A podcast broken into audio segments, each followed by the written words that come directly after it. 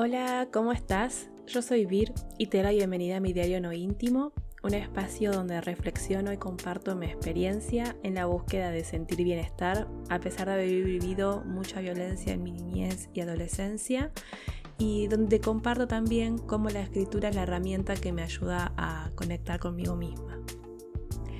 En este episodio voy a hablar sobre los aprendizajes que noto que tuve en los últimos años y comparto reflexiones sobre por qué escribo y hago este podcast sobre las heridas que me acompañan desde la niñez.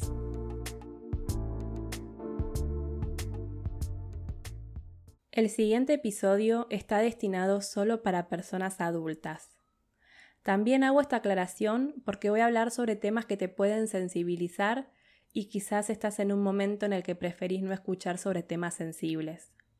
Si es así, pone pausa y hace o escucha otra cosa que te haga sentir bien. Y si te quedas escuchando el episodio, gracias, muchas gracias. Buenas, ¿cómo andan? Eh, es medio raro volver a preguntar cómo estás después de la presentación. Eh, pasa que no se me ocurre otra forma de comenzar el episodio. Em, yo estoy bien, estoy pasando días que la verdad estoy como redescubriéndome. Eh, estoy viendo que realmente existe otra forma de tomarse eh, las desilusiones. Porque hasta ahora venía aprendiendo de mí misma a cómo tomarme los problemas, los contratiempos, las dificultades. Eh, soy como una especie de profesional del Tetris de la vida. Pero vieron que siempre hay como una ficha del Tetris que es más difícil de ubicar, de encajar que otras. Bueno, quizás en mi caso, una de esas fichas es... Eh, ¿Cómo explicarlo? Porque en verdad, lo que más me movilizó de esta situación que viví fue la desilusión. Pero la desilusión fue lo más leve que podía sentir y, y cómo podía reaccionar.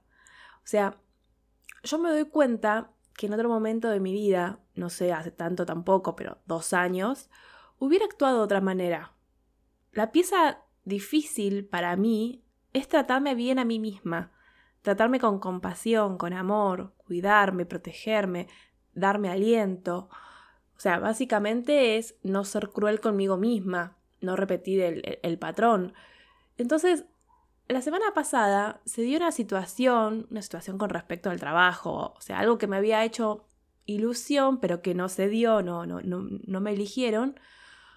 Cuestión que me lo tomé de una forma tan, pero tan sana, que hasta quedé en shock por eso.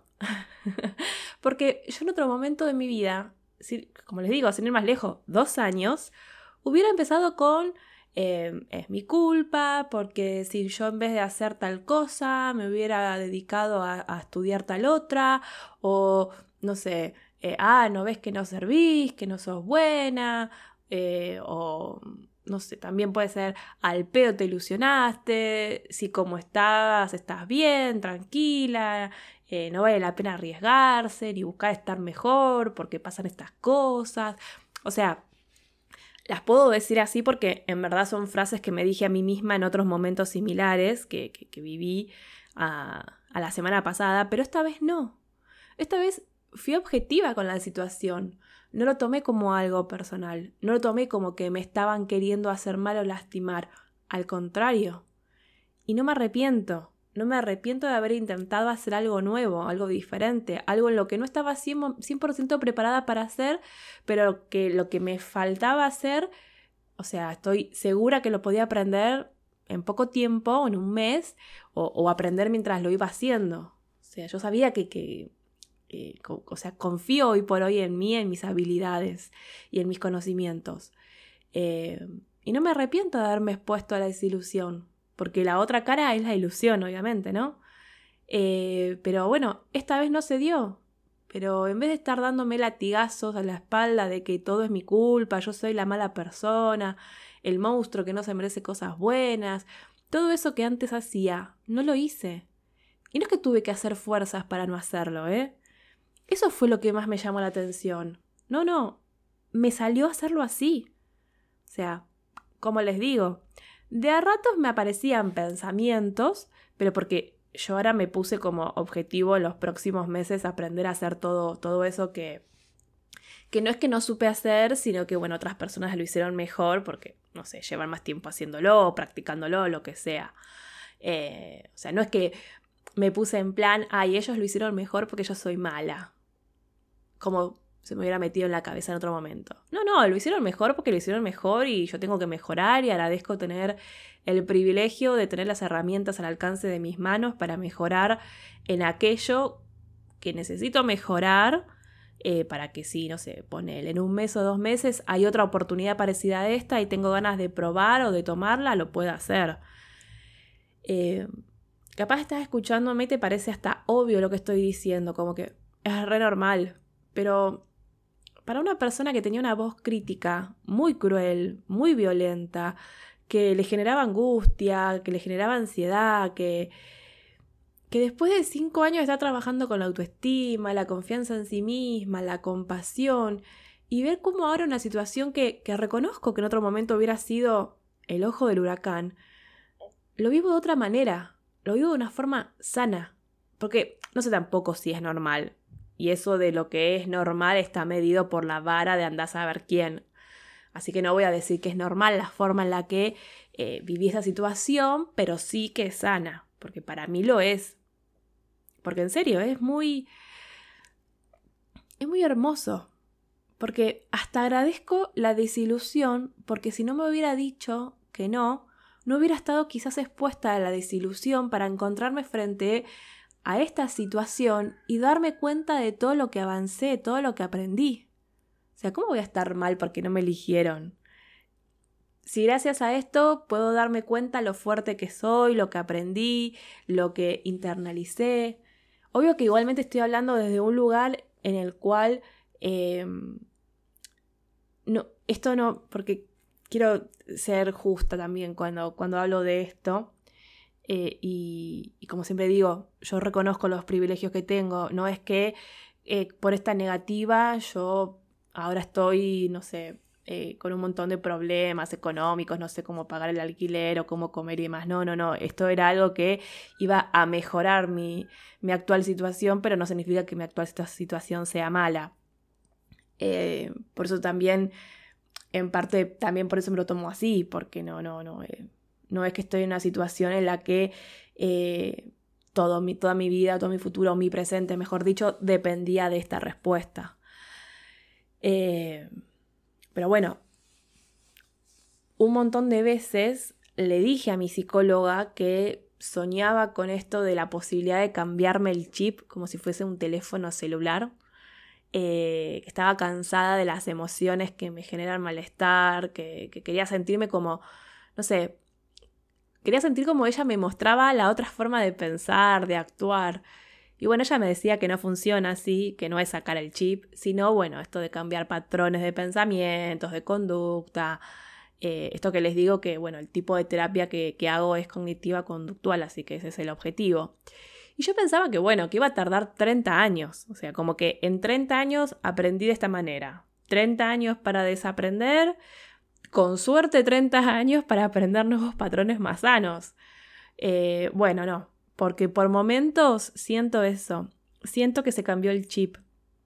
Pero no que se cambió el chip, sino las antiguas formas de pensar y actuar todavía están, están ahí. Entonces no es que se cambió el chip, está ahí el, el, como el viejo chip. Pero ya no tienen peso, ya no tienen fuerza. O sea, es como que en el chip ahora tengo otra forma de pensar, de sentir, de actuar, que es más compasiva que se construyó desde el amor propio, desde el deseo de querer sentir bienestar, del deseo de querer sentirme bien a pesar de lo que viví. Todo eso está pesando más, tiene más fuerzas y la desilusión esta por la, por la que pasé la semana pasada me lo demostró. Y estoy, como les digo, agradecida, porque más allá de la oportunidad que no pude obtener, es que encima eso, ni siquiera es que pienso, uh, bueno, nunca más voy a tener una oportunidad así. No, al contrario, siento que se me van a abrir muchas puertas más desde ahora. Que obvio, en parte depende de, de mí, mejorar y aprender esos aspectos que me faltaron en esta oportunidad, pero en vez de vivirlo como un ataque, lo vivo como una oportunidad. De verdad que estoy como asombrada y, es que ni siquiera pienso en cualquier momento me la van a venir a cobrar, como creía antes, y que eso me paralizaba un montón de veces. Esto que conté que antes, cuando me pasaba algo bueno, me, agarraba ansiedad pensando que era un error de, un error de la Matrix y que en cualquier momento el universo, Dios o como quieras llamarlo, el destino, iba a decidir que me pase algo malo, algo muy malo para compensar el error de que me haya pasado algo bueno. Porque realmente estaba creída que no había lugar a que yo pueda disfrutar y sentirme bien, a que me pasen cosas buenas. O sea, estaba creída que si me pasaba algo bueno, algo malo me iba a pasar y que entonces me acuerdo que empecé a tomar la costumbre de ser yo la que nivele, la que sea, la que, la, que busque que le pasen cosas malas para compensar. O sea, ser yo la que me encargue de que me pasen cosas malas y así sentir que estaba equilibrando, ¿no? Supuestamente equilibrar, porque en verdad lo que hacía es que la balanza siga teniendo más peso el lado del malestar. Y ahora no. Ahora estoy convencida de que me pueden pasar cosas buenas que no es un error que me pasen cosas buenas, que la balanza del bienestar la tengo que llenar con todas cosas que me causen bienestar, o sea que es mi responsabilidad. Así cuando sucede un contratiempo, una dificultad, una desilusión, del otro lado estoy fuerte y puedo volver al equilibrio más rápido o evitar que las cosas que ya de por sí me causan malestar y que no puedo cambiar ni controlar no me lleven puesta. No hagan que caiga en el agujero negro, como lo llamo yo a, las crisis de angustia. Que no digo que esté mal tampoco, porque la, la angustia es una emoción y como emoción es necesaria. No estoy diciendo que está mal caer en el, agujero negro de las emociones o sentir eh, angustia, porque hay situaciones que es normal. No sé, la muerte de alguien que amás, que querés, eso seguro te va a tirar la balanza a la mierda. Y no reniego de eso. Lo que digo es que Ahora aprendí a asignarle el desgaste emocional, por así decirlo, que realmente tiene cada cosa y cada situación. Porque antes yo vivía todo igual, todo estaba al mismo nivel. Si se me rompía un vaso, yo me ponía a llorar y tenía una crisis de angustia y de ansiedad, como cuando me dijeron que Pioja tenía un tumor cerebral en etapa terminal. O sea, todo lo vivía con esa intensidad y no saben lo desgastante que es vivir todo así creyendo que nunca vas a poder estar bien. Y en esto, para mí es, es clave la escritura también. Es clave porque la rutina de escribir por las mañanas y de escribir cada vez que siento la necesidad de escribir, me permite ordenar las ideas, me permite hacer esto de analizar y reflexionar. O sea, cuando escribo sobre algo, Primero que escribo hablándome a mí misma. Es como que escribo cartas a mí misma todo el tiempo.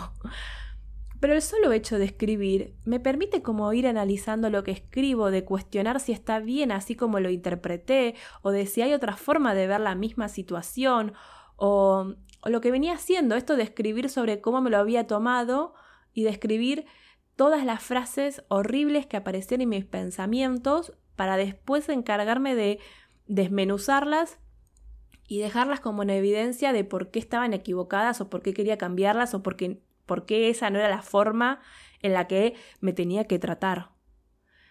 Que el paso siguiente fue esto de reeducar todo ese proceso, o sea, reeducar o, o reaprender, mejor dicho, desaprender y volver a aprender.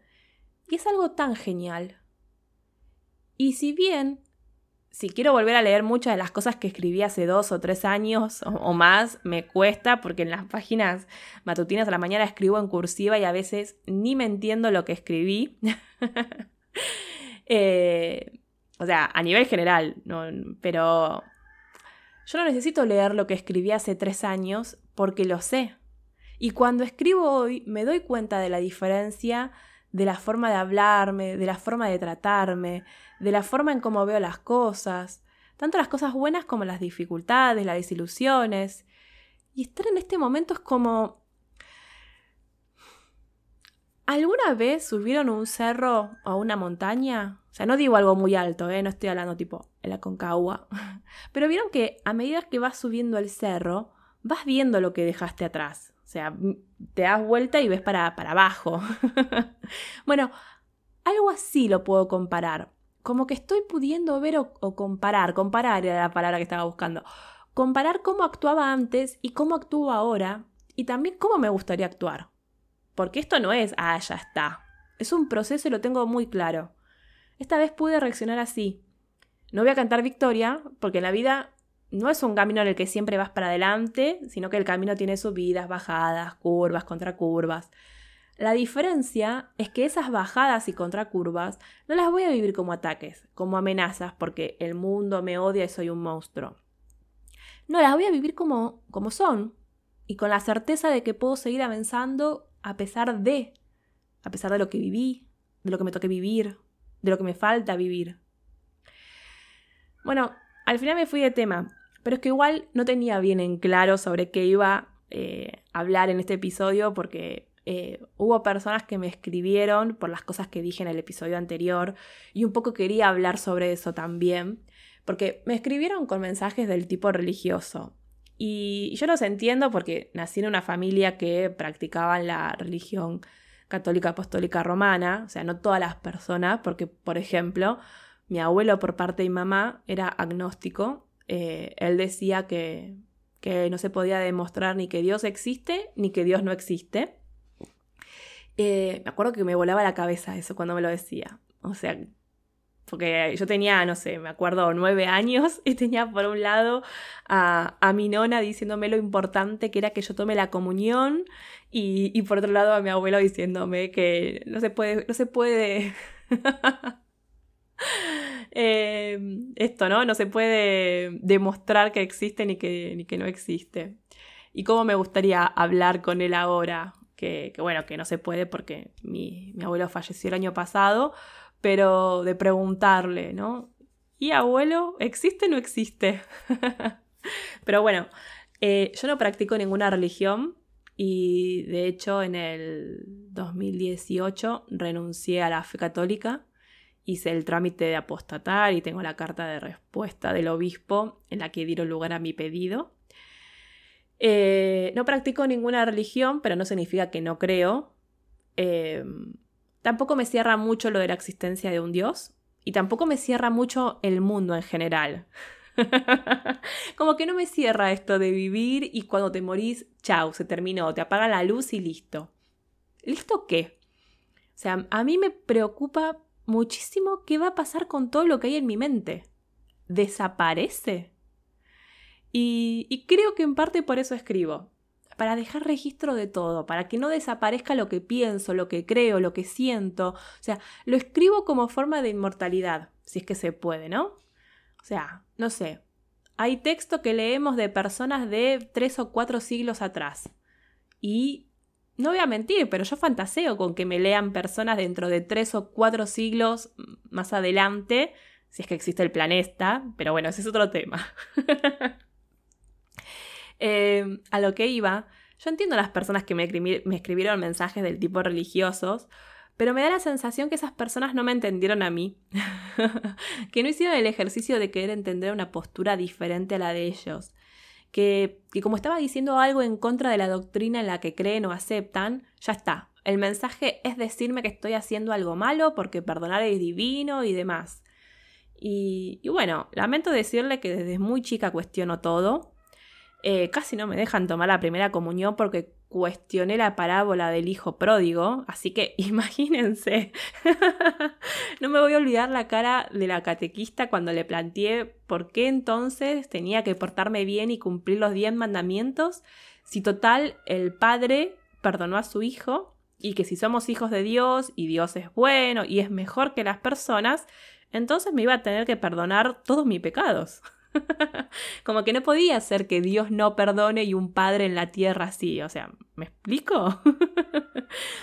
y, ay no, me acuerdo cuando dijo que yo no era merecedora de recibir el cuerpo de Cristo e hizo un escándalo. Eh, bueno, lo siento, señora catequista. O no, en verdad no. Pero bueno, Igualmente entiendo que estén en contra o que no compartan mis creencias, es normal, pero bueno, hubo un mensaje o dos que hablaron sobre algo que también, eh, ya hablé en otro episodio, creo que en el 12, que es esto de honrar a tus padres, honrar a tu madre y padre, y que entonces está mal que hable y exponga lo que hicieron mal, está mal que los insulte, está mal que no los perdone, está mal que no sé, como me dijeron una vez, que yo no hago el esfuerzo por tener una buena relación a pesar de todo. ¿Y saben qué? No es obligación de las hijas o de los hijos el tener una buena relación con nuestro padre o nuestra madre. No es obligación que porque nos trajeron a la vida. No sé, yo insisto, yo no recuerdo haber pedido a Benny. Pero bueno, no, no, no. Como tampoco es justificación el eh, a ellos les pasó esto malo y por eso fueron así. No, no es justificación. Porque si no, sería justificación lo que yo hacía, no sé, unos 20 años atrás, que como a mí me lastimaron mucho, yo con esto de ser, o sea, me cubría detrás de ser una persona frontal y lanzaba dardos venenosos a todo el mundo. Y no, no está bien. Que lo entiendo, era un mecanismo de defensa para que no me lastimen. Lo entiendo, pero no lo justifico. Y no está bien. Y por eso decidí cambiar la forma de ser, que también tuvo mucho que ver con los años y madurar, ¿no? Pero es como si, porque a mi padre, no sé, como mi padre me pegó a mí con un bate de béisbol cuando yo tenía 11 años, ahora salgo a pegar con un bate de béisbol y estoy justificada por lo que me hizo mi padre. Y no. Así que eso de que, no sé, ponele, Ponele que yo ahora me entere que mi padre fue así conmigo y mi hermana porque su padre, o sea, mi abuelo, también ejerció violencia con él. ¿Y? Puedo entender la cuestión del manejo de emociones, del patrón de conductas, pero de ahí a justificar lo que hizo? No. Para, no, para mí no hay justificación alguna. Y como no hay justificación, en mi caso, lo que a mí me sale es no perdonar. Que no es lo mismo que no saber perdonar o no poder perdonar porque bastantes pruebas tengo de que sé perdonar a quienes me lastimaron. Pero bueno, estimo que cada quien tendrá su vara para medir qué cosas son perdonables y cuáles no. Y para mí, lo que tenga que ver con violencia y abuso sexual no tiene perdón, ni justificación. Insisto, puedo entenderlo. Puedo entender lo que lleva a una persona a hacer determinadas cosas que son reprochables. De hecho, es algo que me gusta hacer. O sea, el ejercicio de querer entender por qué hay personas que hacen aberraciones a otras personas. Pero querer entenderlas o entenderlas no significa que las justifique, ni mucho menos que las perdone. Y también hay una confusión con respecto a esto de no perdonar. Que si no perdonas entonces guardas rencor. Y yo no guardo rencor, ni resentimiento que a veces también me lo dicen, porque ven como que yo sigo hablando de las mismas cosas que viví en el pasado una y otra vez y creen que es resentimiento. Y no. Hablo una y otra vez y todas las veces que la necesite, voy a hablar sobre las cosas que me causaron mucho daño durante los primeros años de mi vida, porque aquellos en, los que debieron cuidarme, protegerme, darme amor, eh, enseñarme a amar, amarme, a tener una autoestima, a tener sueños, a no tenerle miedo a las demás personas, ni a sentirme menos que las demás personas. Lo hablo porque me duele. Y mierda que me duele, ¿eh? porque tengo 37 años y todavía me duele. Y lo hablo también para visibilizar las heridas de la violencia en la niñez y en la adolescencia. La violencia verbal, la física, la emocional. Porque me lo debo a mí, a mí misma, a esa niña que quedó llorando en un rincón sin que nadie la vaya a abrazar y decirle que todo va a estar bien. Se lo debo a esa niña, porque esa niña, hoy por hoy, está orgullosa de mí. Está orgullosa por todo lo que estoy haciendo. Entonces, si con mi historia, con mis heridas, con mis cicatrices, puedo visibilizar lo que causa la violencia intrafamiliar, la violencia en la niñez y en la adolescencia, que se genere conciencia y se busque la forma de frenar con esas aberraciones, para mí todo tiene sentido. Porque puedo ver a esa niña que fui, abrazarla y decirle todo valió la pena. Sería como una especie de transformar mis heridas en fuerza para luchar contra la violencia y el maltrato infantil. Y bueno, por hoy dejamos acá. Ah, el ejercicio esta semana. Casi me olvido. estaba muy compenetrada con lo que me estaba hablando antes. Me moviliza muchísimo. el ejercicio de escritura de esta semana es escribirle una carta a esa niña que fuiste. Si podés contarle en la carta lo que aprendiste en los últimos años, mostrarle el avance, eh, que eso que querías hacer o cambiar cuando eras niña, lo lograste o lo estás trabajando para, para poder lograrlo escribirle una carta agradeciéndole o lo que sientas si quieras. Siempre que yo le escribo una carta a la niña que fui, se me movilizan muchísimas emociones. Es verdad. En el momento en que escribo, me largo a llorar y no me siento del todo bien, pero después de escribir me siento muy aliviada. Hasta me ha pasado de soñar con verme de niña días después de haberle escrito una carta. Y yo siempre lo, lo interpreté como una forma de respuesta. Así que bueno, gracias por estar del otro lado, por escucharme, por leerme. Gracias de verdad. Como siempre digo, en la descripción está el link con toda la información del episodio y también están los links para que puedas suscribirte a mi newsletter y a mi canal de Telegram. Y, bueno, depende de la app donde me estás escuchando, te invito a seguirme y calificar el podcast, así llega a más personas y desde ya que te agradezco que le compartas este episodio a esa persona que creas que le va a hacer bien escucharlo. Nos vemos en el próximo episodio. Chau, chau.